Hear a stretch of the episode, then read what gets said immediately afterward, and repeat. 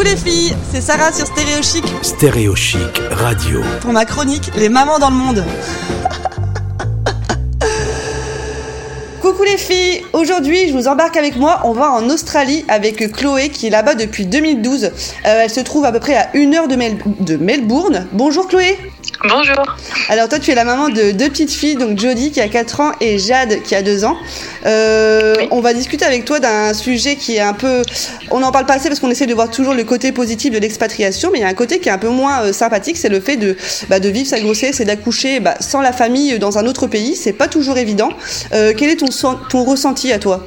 Bah oui, effectivement, c'était assez difficile euh, pour moi. Euh, déjà parce que j'étais pas préparée au postpartum, euh, la réalité du postpartum. Et euh, en fait, euh, ma petite, la première fille que j'ai eue, elle a attendu vraiment la fin fin de la grossesse pour arriver. Alors ma maman et ma grand-mère étaient venues, mais du coup elles ont pu rester que dix jours après la naissance, donc ça passe très très vite. Et nous, on essayait que de faire pour qu'elle sorte le plus tôt possible, mais ça n'a pas marché. et, et et, du jour au lendemain où elles sont parties, je me suis retrouvée toute seule avec un bébé. Donc, bon, moi, j'ai choisi d'allaiter. Et euh, effectivement, surtout les, premières semaines, c'est très, très difficile. Elle dormait ni la nuit, ni la journée. Elle ne s'endormait quasiment pas au sein non plus. Elle pouvait passer euh, à même pas deux semaines. Des fois, elle passait 6-7 euh, heures sans dormir d'affilée et elle pleurait beaucoup. Et j'ai jamais trouvé pourquoi.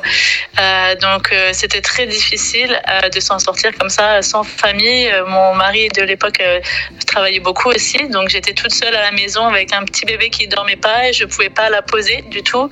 Euh, je pouvais quasiment jamais prendre de douche euh, la journée. Enfin, c'était très très difficile. C'est vrai qu'à ce moment-là, nous on a vraiment besoin de soutien, d'être écouté, comprise et aidée aussi. Et du coup, il y a quelque chose -hmm. en Australie qui t'a qui t'a beaucoup aidé. C'était quoi? euh, les groupes de mamans. Donc ça commence euh, à peu près au deuxième mois de, l'enfance. Donc c'est la mairie, on va dire locale, qui organise des groupes de mamans qui ont euh, dans le même coin et dans la, dans la même période. Et on se rencontre une fois par semaine pendant, je crois que c'était deux mois ou quelque chose comme ça. Puis après on a on a gardé contact, on avait créé un groupe Facebook. Mais ça c'est vraiment ce qui m'a aidé moi, à, n'ayant aucune famille et connaissance vraiment avec des petits enfants en, en Australie. C'est sûr que c'est vraiment pas évident. J'imagine à l'autre bout du monde. Euh, c'est quelque chose qu'on découvre en plus quand on devient un maman, donc euh, c'est sûr que c'est pas facile. Mais écoute, euh, Chloé, merci à toi d'avoir pris le temps de nous partager ton expérience. Euh, pour les mamans qui veulent te suivre, tu as une page Instagram qui s'appelle maman-du-bas ou-du-bas memi, qui est super chouette d'ailleurs.